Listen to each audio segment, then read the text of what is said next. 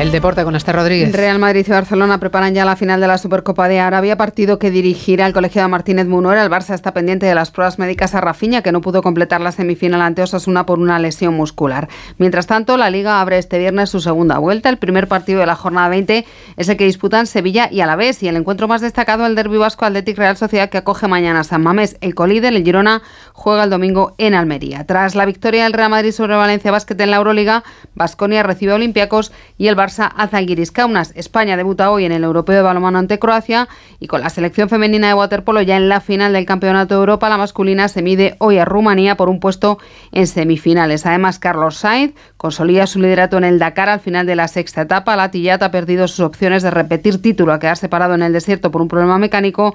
Joan Barreda obligado a abandonar por un problema mecánico también. Y además la pregunta que hoy